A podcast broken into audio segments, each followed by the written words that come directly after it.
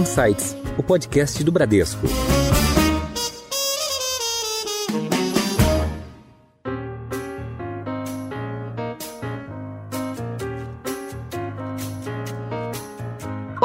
Bem-vindos a mais um episódio do Insights, o seu podcast semanal que provoca um novo jeito de pensar. Eu sou a Priscila Forbes e hoje nós vamos falar sobre a China. Falar do país mais populoso do mundo nos leva a pensar sobre crescimento, sobre o dinamismo dessa economia, sobre exportações e muito mais. Recentemente, o mercado de capitais chinês ficou ainda mais presente no nosso dia a dia, com novas intervenções do governo e com a crise da incorporadora Evergrande. Afinal, o que está acontecendo na China? O que podemos esperar de uma economia que é tão importante para o mundo e para o Brasil em especial? E para falar sobre isso, hoje nós temos o prazer de receber a Gabriela Santos, que é estrategista de mercados globais para o JP Morgan Asset Management. Gabriela, bem-vinda ao Insights. Olá, muito obrigada. Um prazer estar aqui com vocês, especialmente discutindo China. Legal, e temos conosco hoje também a Juliana Maeda, que é responsável pela seleção de fundos internacionais do Bradesco Asset Management.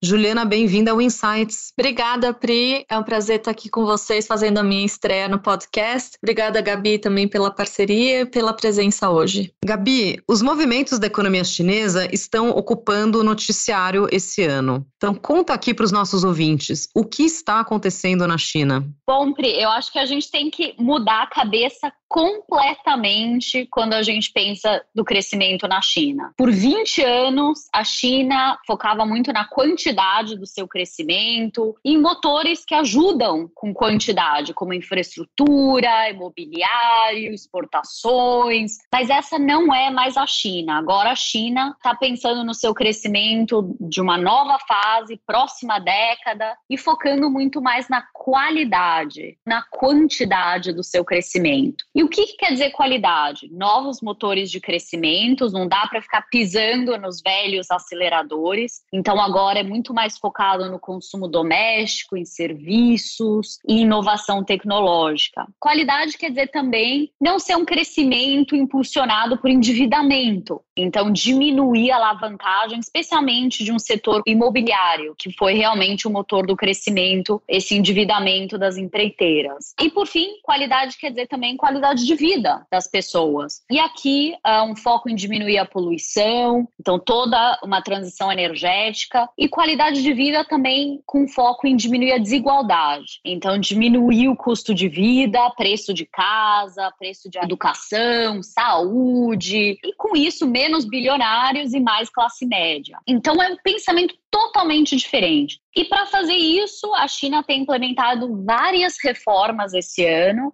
e todas as manchetes que a gente lê são todas peças desse quebra-cabeça sobre um crescimento novo, um foco na qualidade. Então é assim que eu interpreto todas as regulações do setor de internet para melhorar o tratamento dos trabalhadores, também dos fornecedores, agenda ESG forte, impulsionando um certo aumento nos preços de energia de carvão recentemente, mas é relacionado à transição, sair do foco de utilização de carvão, utilizar mais energia renovável, hidroelétrica, diminuir o foco das indústrias que são muito intensivas em energia, como aço, minério, infraestrutura. Isso até impactou bastante recentemente o preço do minério, né? Exatamente. Infelizmente, isso não é um contexto que a gente está descrevendo positivo para o minério de ferro. Exatamente porque é um desenfatizamento estrutural do setor imobiliário, setor de infraestrutura, uh, indústria com muita intensidade de energia. Então, o minério, na verdade, é um dos únicos commodities que está negativos no ano, abaixo 20%. Outros commodities não, tem alguns que se beneficiam dessa transição energética, como cobre, muito utilizado em energia renovável, que a China quer ser líder em energia solar, energia de vento, e é muito utilizado utilizado também em carros elétricos, onde a China quer aumentar a penetração desse tipo de automóvel e virar líder nesse sentido. E a última coisa que eu diria é, é também como nós interpretamos a crise da Evergrande, é realmente relacionada a essa desenfatização do setor imobiliário e da alavancagem. Então é tudo conectado. E sobre o minério, isso impacta bastante o Brasil, né? Que nós somos grandes exportadores de minério e a China é o nosso maior parceiro comercial, né? Nessa importante commodity, como você falou. Né? Ou seja, o Brasil não perde em tudo, no sentido de que hoje em dia a nossa maior exportação para a China é a soja, e isso vai continuar a ser muito demandada na China, exatamente nesse foco de aumento da classe média. A China está só no meio do caminho desse processo. Hoje em dia, só 40% da população chinesa é classe média. Muita gente, é 600 bilhões de pessoas, já quase o mercado de consumo mais importante do mundo, só que é o meio do caminho. A China quer aumentar isso para mais de 70% da população, mais meio bilhão de pessoas para entrar na classe média na próxima década. E eu menciono isso para a soja, porque essas são pessoas que vão consumir muita proteína e que consomem a soja. Então não é que o Brasil perde em tudo, mas é uma mudança no tipo de commodity que a gente vai oferecer mais e mais para a China. E como investidor, se a gente quer jogar a transição energética da China em commodities, aí a gente tem que olhar mais para o cobre, não para o minério. Bom, Gabi, a gente já começou a falar aqui um pouquinho, você comentou sobre a Evergrande e não tem como a gente não entrar um pouco mais no detalhe aqui. É uma das maiores, não a maior incorporadora da Ásia, é uma das maiores empresas de real estate também no mundo e mais endividadas do mundo também. A gente viu um certo pânico entre os investidores aí, mesmo que por um curto período de tempo. Algumas pessoas falavam que era uma possível Lehman Brothers ou que a China entraria em um hard landing, um possível contágio em outros setores. A gente já falou aqui no nosso podcast podcast um pouco sobre Evergrande em uma edição anterior, mas a situação ainda estava em momentos de apreensão. Será que você pode contar para a gente um pouquinho qual foi o desdobramento do caso, que aconteceu com a empresa, o que está acontecendo com a empresa e com o setor de real estate? E se na visão de vocês existe o risco dessa empresa ou de outras empresas ou até outros setores voltarem a assustar o mundo? É interessante, porque nós temos um time bem grande na China, em Shanghai, em Beijing em Hong Kong também. E quando começou uma certa apreensão no mercado global com relação à Evergrande, algumas semanas atrás, eles viraram para nós e falaram: Mas o que, que é isso? Por que, que vocês estão surpresos? Porque é uma companhia no epicentro de áreas que a China quer desenfatizar estruturalmente. É uma companhia imobiliária de construção residencial, que é exatamente a área que a China quer desenfatizar, super alavancada, endividada, que é exatamente o modelo que a China quer diminuir, e a China já tinha implementado ano passado restrições sobre novo endividamento desse tipo de companhia. Então, estava assim um pouco óbvio para vários investidores que isso é exatamente o tipo de companhia que ia ter problema nesse novo mundo, nesse novo crescimento chinês. E de fato, já há vários meses a dívida corporativa da Evergrande, que é a mais importante, no mercado acionário, é a dívida corporativa. O preço já tinha caído muito e já estava a níveis de 25 centavos, precificando um default. Para os ouvintes, quando a gente fala de default, a gente está falando de, em termos bem diretos, um calote, né? Num não pagamento da dívida. Pensando no desdobramento, eu acho que às vezes a gente vê umas manchetes assustadoras, que a Evergrande tem 300 bilhões de dólares de dívida. Só que cuidado, dívida corporativa, ou seja, renda fixa, que é exatamente o que a gente está falando do calote, isso é só 30 bilhões. Então, é um nível normal para um mercado corporativo de ter um calote desse tamanho. É bem, bem, bem normal. E é exatamente nesse mercado que é super possível, se a Evergrande der esse calote mesmo ou não, especialmente na dívida emitida em dólares, ou seja, na mão de estrangeiros. Mas isso já está precificado no mercado de renda fixa. A pergunta agora é como vai ser a reestruturação e, e quanto os investidores vão conseguir recuperar. Mas e esse 300 bilhões? O que, que é o resto, então, dos 270 bilhões de dólares de dívida. Aí é mais importante, porque é obrigações que a companhia deve a famílias que já tinham pagado por casas que ainda não foram entregadas, empreiteiros que estavam participando junto dessa companhia, já tinham oferecido insumos, ou trabalhadores que já tinham trabalhado e não foram pagos. Esse é o tipo de endividamento da Evergrande que o governo chinês está ativamente entrando para salvar, digamos assim, as famílias, as companhias e os trabalhadores da companhia. E como? Bom, trabalhando junto com os governos locais para absorver alguns desses projetos de construção, para ter certeza que são completados e as casas entregadas, ajudando a companhia a achar outras companhias que podem comprar parte de todo o seu império, que envolvia até mais que o setor imobiliário. Então, essa é uma maneira da China dar um exemplo para outras companhias, para os investidores,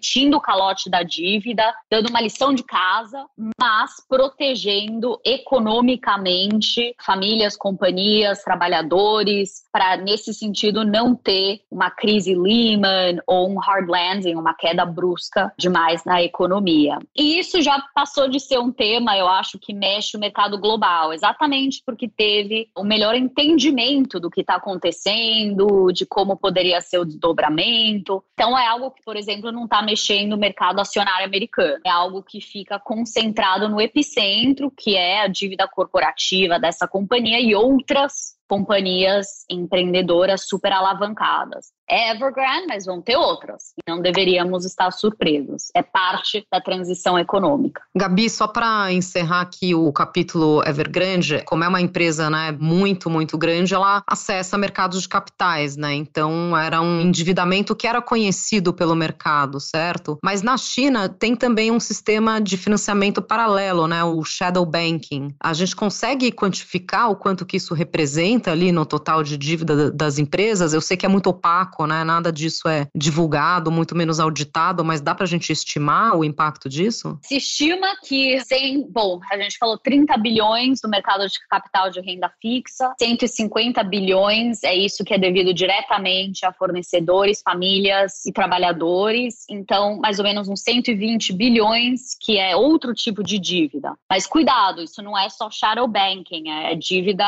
de banco normal, ou seja, crédito uhum. de bancos, né? Em termos termos de shadow banking, no sentido daquele crédito opaco, que é todo colocado em envelopes complicados, que ninguém sabe exatamente onde está, aí é um pouco mais difícil de quantificar, mas tem muito do que é o crédito normal para os bancos e esse tamanho de crédito para o setor bancário com a Evergrande representa um percentual bem pequeno do balanço dos bancos. É menos de 1%. Então é algo que pode ser bem absorvido pelo setor bancário e algo que nos deixa confortável que esse tal shadow banking não seja um problema que está escondido, perigoso, é que já fazem mais de cinco anos que o governo chinês está focado em diminuir esse tipo de endividamento. Então já faz um tempão que o governo chinês, reguladores chineses estão diminuindo esse tipo de alavancagem para deixar mais uma alavancagem transparente de crédito bancário no mercado de capitais.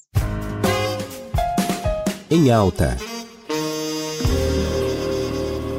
de que forma os movimentos da economia chinesa impactam globalmente, né? Olhando principalmente para Estados Unidos, né? Que notoriamente é o maior devedor, o governo chinês é o maior detentor de treasuries, né? De títulos do governo americano e impacto para a Europa também, Gabi. É interessante que a gente falou que a China hoje em dia ela não quer focar mais em exportações. Isso não é mais o modelo que ela quer utilizar, ou seja, ela não quer ser puxada para cima pelo resto do mundo. E na verdade, a importância das exportações para a economia chinesa já tocou num pico faz uma década. Ela vem sido mais e mais impulsionada pela sua própria demanda doméstica, consumo das suas famílias, investimento das suas companhias. Então, para a China, ela está ficando mais e mais doméstica mesmo. Porém, a sua relevância para o resto do mundo tem aumentado muito. Então, o quanto que os Estados Unidos importa da China tem aumentado, a Europa importa da China tem aumentado e aumentou ainda mais durante a pandemia, uhum. porque lembra ano passado que a China foi onde tudo começou, mas quem saiu primeiro da crise.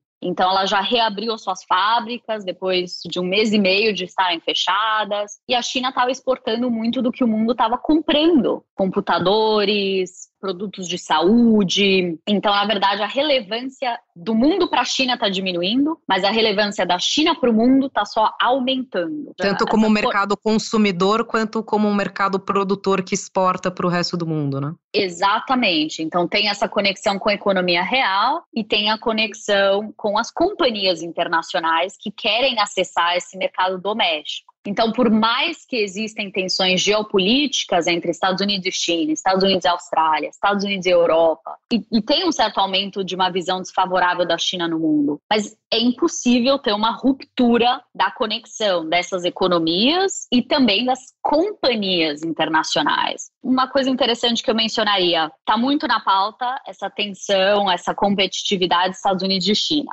Realidade para o próximo século. E as companhias americanas? Estão só aumentando a sua presença na China, porque elas querem participar desse mercado doméstico e desse consumidor que está prestes a virar o mais importante do mundo. Então não tem como desconectar a China do resto do mundo. Mas a China restringe, por exemplo, o uso algumas empresas, serviços americanos, como Facebook, por exemplo, né? Só para citar um exemplo mais óbvio aqui, né? É, a China tem muito controle sobre a internet, é um sistema super fechado. E por isso que investir em internet, tecnologia, ou seja, para investir na China, tem que ser em companhias chinesas. Uhum. Porque exatamente, as companhias de aplicativo não funcionam na China. Não tem Uber, não tem. Tem Google. O Google funciona? Você consegue não. usar a China? Não. Também não. Então ah. a China tem as suas versões de todas essas companhias de internet. Uhum. Na verdade, não são aonde nós vemos a área mais interessante na China. São companhias gigantescas que vão super bem, aqui falando Alibaba, Baidu, Tencent, Didi, uhum. Meituan, gigantescas, que na verdade são companhias listadas nos Estados Unidos. Que tem que seus pares, né? A Alibaba seria a Amazon chinesa, Exato. a Didi é a Uber chinesa e assim por diante, né? Exato. E por muitos anos essa era a maneira de investir na China. Comprar essas companhias de internet listadas nos Estados Unidos e pronto, estamos investindo na tese China. Só que hoje em dia não pode ser a única parte da carteira, porque investir na China é muito mais do que isso. E pensando no tema de inovação tecnológica, quando a China quer dizer que ela quer focar nisso como motor de crescimento, ela não está falando dessas companhias de aplicativo. Isso não é inovação. Abrir o TikTok, isso não é inovação. Ou comprar coisa online. Inovação são as companhias relacionadas a semicondutores, 5G, inteligência artificial, computador mais rápido quantitativo, software para as companhias,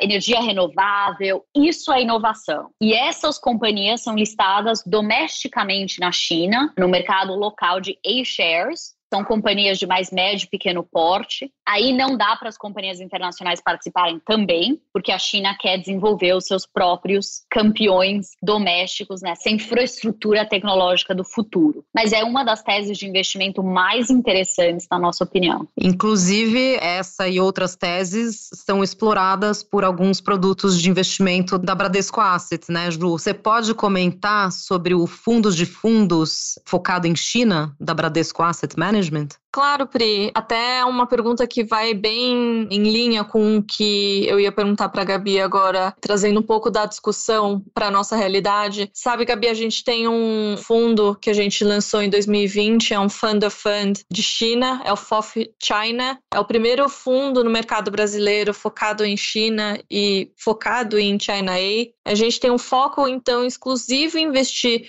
com gestores ativos, que a gente tem uma convicção grande que o nosso time de Fund of Funds, do qual faz parte, a gente tem uma convicção, e esses gestores eles compram, fazem a seleção das ações no mercado doméstico chinês, que a gente conversou um pouquinho agora. Então, a gente, claro, vê um grande potencial aí de valorização na região, e com base em tudo isso que a gente conversou, Gabi, nessa nova fase de crescimento do país, o foco na qualidade do crescimento e não na quantidade, qual que é a sua avaliação para as oportunidades de investimentos na China no médio e no longo prazo para os investidores globais. Como é que a gente deve encarar essa oportunidade por lá? Muita convicção que nos próximos 5, 10 anos, a área das carteiras que mais vai crescer é China, tanto do lado do mercado acionário quanto do mercado de renda fixa. E a China vai virar a sua própria alocação estratégica nas carteiras globais. E eu acho que isso é mudar o pensamento da China. Antes a gente falava da China como economia, o efeito no mundo, agora é falar dos mercados chineses, que já são os segundo maiores do mundo, tanto o mercado acionário quanto o mercado de renda fixa. Especialmente os mercados locais, né? os A-shares, as companhias listadas em Shanghai e Shenzhen, uh, e o mercado local de dívida emitido em moeda local. E mais e mais a razão que a gente fala deles também é porque eles estão abertos aos investidores estrangeiros dos dois lados. Então a China permite o investidor estrangeiro, em grande parte, acessar esses mercados locais. A outra razão que a gente fala deles é que tem muita oportunidade também. No mercado acionário, vemos oportunidade de um alto crescimento de receita, e aí que traduz num alto crescimento de lucro da China, especialmente dessas novas áreas de ênfase do governo chinês, que é essa inovação tecnológica, lembrando que isso quer dizer infraestrutura tecnológica, energia renovável e carros elétricos, ou seja, relacionados à transição energética, consumo doméstico, e aí não só com as companhias internacionais, mas companhias domésticas também, de consumo discricionário, consumo básico, e especialmente, como a gente mencionou, listadas domesticamente na China, nos A-shares. Vemos também muita oportunidade no lado de renda fixa, na dívida de moeda local, que 90% é dívida do governo chinês, então não é comprar Evergrande e outras companhias chinesas. E aí o benefício da dívida do governo chinês é um diferencial de taxas de juros interessantes, 3%. Lembrando que a China tem um rating equivalente ao Japão. Então, 3% versus 0% é muito melhor. E, por fim, esses mercados locais chineses, tanto ações quanto renda fixa, o bom deles é que eles se mexem com sua própria música. Ou seja, ele é totalmente descorrelacionado com outros mercados. Tem o lado ruim, como esse ano, quando ele sofre volatilidade por fatores locais, mas tem o seu lado super positivo também. No passado, os mercados chineses, ações e renda fixa, foram os melhores do mundo. Então, muito oferecer no mercado acionário, mercado de renda fixa, especialmente local. Seu tamanho nas carteiras vai só aumentar. Uma coisa, Ju, nesse ponto seu de seleção de gestor, é claro, tem com risco. Tem com volatilidade, como a gente está vendo esse ano, que pode ser oportunidade para um gestor ativo. Vem com risco no sentido de que existem setores que estão sendo desenfatizados e vão continuar abaixo de pressão. E vem com risco no sentido de que é crítico incorporar os fatores I, S e G na China. Não só por fazer bem no mundo, mas por ir bem nos investimentos da China, incorporar como uma maneira de mitigar risco e aumentar os retornos. Então, tem que ser um investimento ativo. Acho que a curadoria da seleção, não só das ações, mas a gente poder contar com a parceria desses gestores ativos que têm essa convicção, fazem análise fundamentalista da empresa, do setor que elas atuam, da qualidade da liderança das empresas, é muito importante para conseguir encontrar essas oportunidades, né? Por isso que a gente tem essa grande convicção nesses gestores que a gente seleciona. São os gestores que estão baseados lá na China, né? Exato, estão... exatamente. Essa é Eles outra... têm um conhecimento local. Esse é né? outro ponto bem importante. E esse ano enfatizou isso, né? Ou seja, os chineses olhando para os estrangeiros falando que mundo vocês estiveram, né? Então, alguém local consegue entender melhor o mapa para onde a China está indo. Ah, claro, sempre tem surpresa, mas em termos relativos, entender melhor. E também outra coisa que eu diria de um gestor local é que consegue verificar os resultados das companhias. Porque a China, ela vem com menos transparência, né? Então, o resultado de uma companhia chinesa não dá para acreditar da mesma maneira que a gente acredita o resultado de uma companhia americana. Então, ter um gestor local que vai lá no shopping ver, pô, será que essa companhia está vendendo mesmo esse produto? Ou será que aquele cinema está indo bem mesmo? Ou validar com provedores? Então, ter um gestor local. Requer uma é... diligência maior, né? Exato, é super, super crítico. E se eu puder adicionar aqui, só para a gente até abrir aqui os dados para a gente ter uma noção do que, que é o mercado de A-shares versus o mercado de ações ou ADRs de empresas chinesas nos Estados Unidos versus as H-shares, que são a bolsa de Hong Kong, as empresas chinesas listadas na bolsa de Hong Kong, o market cap, ou seja, a capitalização total das empresas no mercado de A-shares de Xangai e Shenzhen é de 12 trilhões de dólares, com 4.300 empresas listadas versus 147 empresas listadas nos Estados Unidos com market cap de 1 trilhão e meio 1 trilhão versus 12 trilhões. E no mercado de A-shares em Hong Kong são 1.330 empresas com market cap de 5,4 trilhões. Então a gente vê que o mercado de A-shares é muito relevante, é muito grande mesmo. E vai, essa brecha vai só aumentar, porque o mercado local é um mercado que o governo chinês quer crescer. E exatamente porque, não pelo benefício nosso de investidor estrangeiro, mas pelo benefício dos investidores chineses, locais. Ou seja, as famílias com crescimento da classe média, a sua poupança tem que ter algum destino. E o governo chinês não quer que o pessoal comprando casa mais não. Quer o pessoal investindo em ativos financeiros, tendo poupança, fundo de pensão, seguro. Então, super importante o desenvolvimento desse mercado local e a última coisa que eu diria é que o mercado americano está empurrando as companhias para fora também do mercado americano, exatamente pela essa falta de transparência dos resultados. Uma nova lei passou no Congresso americano ano passado que disse em três anos essas companhias não nos darem acesso aos nossos auditores, aos seus livros, eles não vão ser mais listados nos Estados Unidos. Então a China é puxando as companhias para dentro, os Estados Unidos empurrando as companhias para fora. Para mim está claro que o mercado que mais vai crescer é o mercado local de A-shares. Em Foco.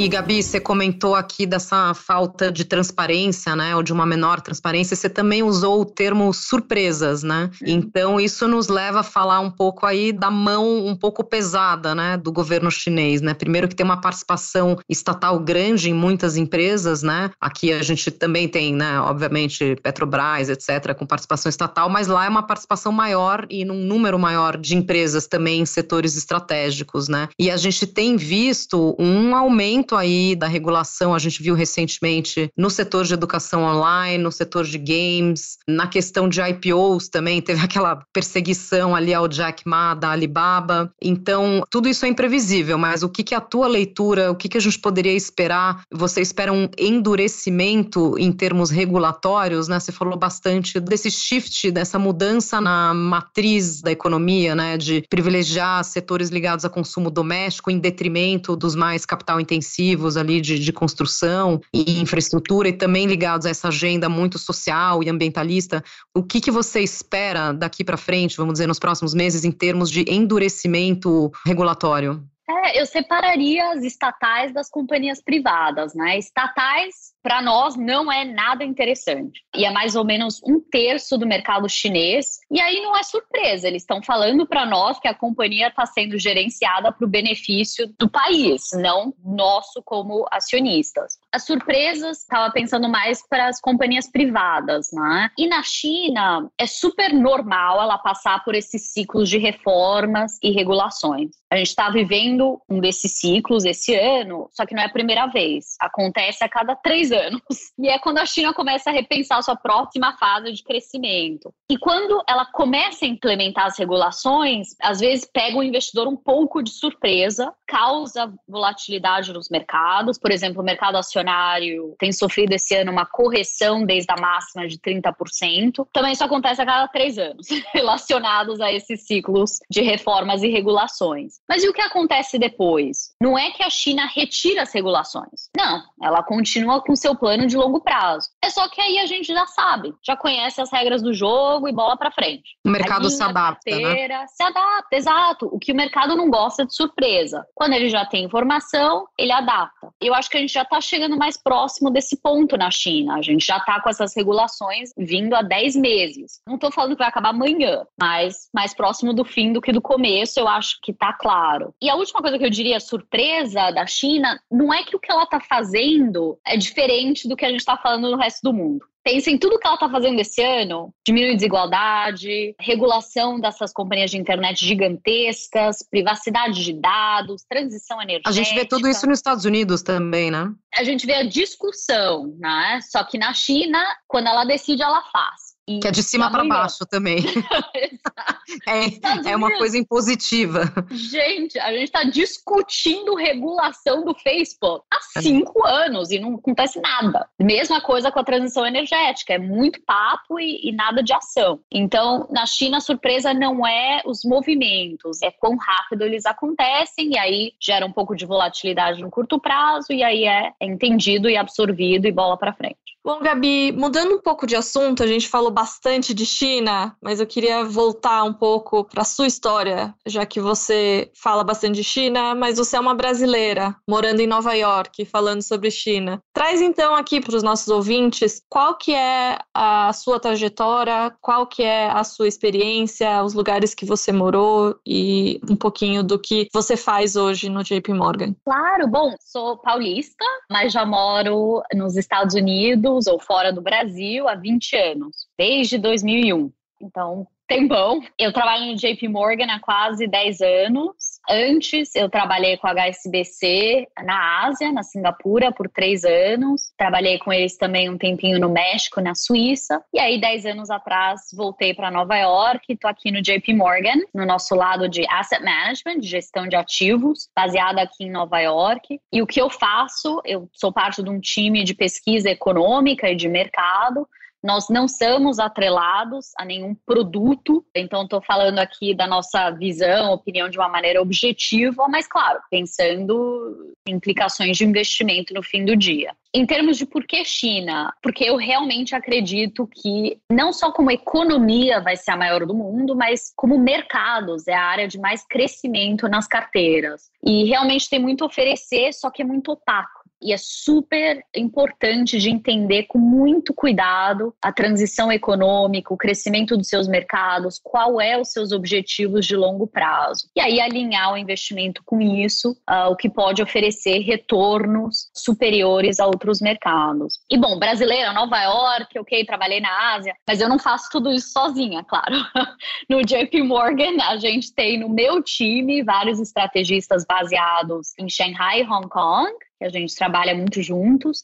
E o asset management do JP Morgan agora recebeu permissão para ser o. Já somos o dono majoritário do asset management local na China, do investment bank local, e recebemos permissão para ser 100% donos dessas duas linhas de negócio. Então temos uma presença local gigantesca hoje em dia. E um sinal de que a China continua abrindo para o mundo uh, nos setores que ela quer favorecer. E com isso nos dá a oportunidade de ter uma visão local e estrangeira também. Eu gosto muito de China, então. Você fala mandarim? Não. Por isso que tem que ter alguém local, não dá para ter só estrangeiro tentando entender as coisas em inglês. Tem que ter alguém local falando mandarim para realmente entender as as nuances também. As né? nuances, exato, né? E, e você acha que daqui a alguns anos vão ensinar mandarim nas escolas, Gabi? Deveriam, né? Porque se vai se tornar tão importante para mercados de trabalho também, eventualmente, né? Possivelmente, né? Como todo mundo aprende japonês nos anos 80 e 90, talvez seja mandarim. Só que vamos ver, porque é uma língua extremamente difícil para quem não é nativo. Seu guia. A gente vai chegando ao final do nosso episódio e para manter uma tradição muito querida aqui no Insights, eu quero pedir para você algumas dicas culturais, pode ser de livros ou de séries ou qualquer outra coisa que você queira indicar para os ouvintes do Insights. Legal, bom, que é o livro atual da China que eu tô lendo, que chama The Third Revolution, de uma economista chamada Elizabeth Economy. A terceira revolução, em tradução. Terceira revolução. E é tudo sobre como o Xi Jinping, o presidente da China, realmente ele vê essa fase da China como uma terceira grande revolução na China, não em termos violentos, mas como a mudança de pensamento da economia chinesa e o seu lugar no mundo. E é realmente muito importante a gente entender a perspectiva do chinês, não só da nossa perspectiva da China como estrangeiro. Então, esse é o livro que eu tô lendo agora. E para não ser só chato, né? Eu assisto também séries de TV mais, mais legais, mais interessantes. A série mais recente que eu tenho assistido fica no Apple Plus, mas eu não vou falar da Ju, eu vou falar outra série que chama Morning Show, que é bem divertido também e fala sobre a influência das mulheres na mídia. Ganhou várias premiações, né? Exato. É, é divertido. A Jennifer Aniston e o, o cara do The Office, como ele chama? Escapou agora o. Steve Carell. Carell. E a Reese Witherspoon. Eu digo divertido não pelo tópico, porque tem tópico sério. O tópico é pesado, tem a ver é com pesado, assédio. É. é assédio sexual, etc. Mas eu digo que é algo assim diferente, para eu não ficar só pensando em mercado, claro. Legal. E antes de eu passar a bola para Ju, se vocês me permitirem, eu vou dar uma dica de um documentário que não é tão novo assim, já está há algum tempo no Netflix, que chama American Factory, né? A fábrica americana, que é muito legal. É, são chineses que adquirem uma fábrica nos Estados Unidos e eles, numa cidade que estava super decadente, agora eu não lembro se era algo uhum. como Detroit ou alguma coisa uhum. assim, uma fábrica que estava parada, eles adquirem essa fábrica e começam a contratar americanos. Então tem toda o aspecto do choque cultural, né? Hum, é muito super interessante. interessante. Muito. E Juliana Maeda, compartilhe suas dicas com os ouvintes? Pri, eu não sei se alguém já recomendou aqui, provavelmente sim, foram quase 90 episódios aí que você está conduzindo, sempre Estamos com chegando essas a 100 dicas. episódios daqui a pouco. Olha, não. daqui a pouco a gente canta parabéns. Queria indicar um livro que é bem relacionado ao nosso trabalho aqui em FOF, que é o livro Quando os Gênios Falham, When Genius Failed, do Roger Lansing. Conta a história com vários detalhes, uma riqueza muito grande de detalhes da trajetória da gestora de hedge funds Long Term Capital Management Management, eles falam dos retornos espetaculares da Long Term, atingiu um patrimônio de 100 bilhões de dólares em quatro anos, e de repente veio a crise da Rússia, o fundo que era super alavancado começou a sofrer várias perdas e, por consequência, vários pedidos de resgates, e por consequência a empresa teve que fechar, culminou aí com o mais rápido fim de um hedge fund até então na história dos Estados Unidos. O autor fala bastante da personalidade dos sócios, a arrogância das certezas matemáticas que eles tinham na época, época e do ambiente do mercado financeiro nos Estados Unidos também, como isso contribuiu para essa ascensão e essa queda tão rápida da long term. Mostra para gente como a confiança irrestrita nessas análises quantitativas, na crença de que a gente consegue prever o mercado, que a gente consegue controlar o mercado, isso pode gerar... É, é um dos vieses em finanças comportamentais, né? Exato. O de overconfidence, né? Exato. Você acha que sabe tudo, que você vai Tudo. acertar sempre. É. e como que isso pode gerar essas grandes tragédias financeiras. E a outra indicação que eu daria é que não tem nada a ver também, que eu até estava conversando com a Gabi, ia ser a mesma indicação que a gente ia dar, é para aquele momento relax do dia, que é uma série de comédia barra drama, o Ted Lasso, da Apple Plus também. Fala de um time fictício de futebol de Londres, eu não entendo nada de futebol, mas é, o futebol é só um pano de fundo, sempre esse time. Mas mostra como um líder, o Ted Lasso, ele consegue inspirar, ele consegue ser um gestor excelente de equipe e ele vai alcançando várias vitórias, né, várias conquistas para a equipe. E é uma lição de liderança muito bonita, sabe? Ele não esconde as fraquezas dele, ele não tem medo de errar, ele sempre se coloca nessa posição de aprendiz com a intenção de ouvir, apoiar todo mundo que está ao seu lado. E ele erra, ele pede desculpas, ele é vulnerável, ele tem zero apego material, mas ele nunca seja, a postura oposta do gestor que você citou no When Genius Failed. Exatamente, eu quis fazer essa, esse contraponto. Ele tem zero apego material, zero apego às desavenças antigas, mas ele nunca deixa de estar do lado da equipe nas derrotas e nas vitórias, tá? Então, é um modo de atuação que é baseado no diálogo, ele corrige no particular, ele tem várias conversas com os jogadores no, no vestiário no particular e elogia no coletivo. Ele faz questão de fazer esses elogios no coletivo. Isso faz com que ele se aproxime da equipe, gera conexão e compaixão e, por consequência, os resultados, que são essas vitórias para a equipe do time. Então, recomendo muito Ted Lasso, uma série do Apple Plus, super, super boa. Tem duas temporadas e a terceira temporada tá vindo aí também. Muito bom, nós conversamos hoje com a Gabriela Santos, estrategista de mercados globais no JP Morgan Asset Management. Gabi, muito obrigada pela sua participação hoje. Obrigada a vocês, foi um prazer prazer enorme falar um pouco com vocês, discutir China. E obrigada, claro, a todos os ouvintes. E quero agradecer também Juliana Maeda, que é responsável pela seleção de fundos internacionais na BRAM, Bradesco Asset Management. Ju, muito obrigada. Obrigada, Pri. Obrigada, Gabi. Obrigada pela parceria de sempre. Muito bem, vocês que nos acompanham já sabem que toda quarta-feira tem um episódio novo no seu Insights. Tchau, até a próxima.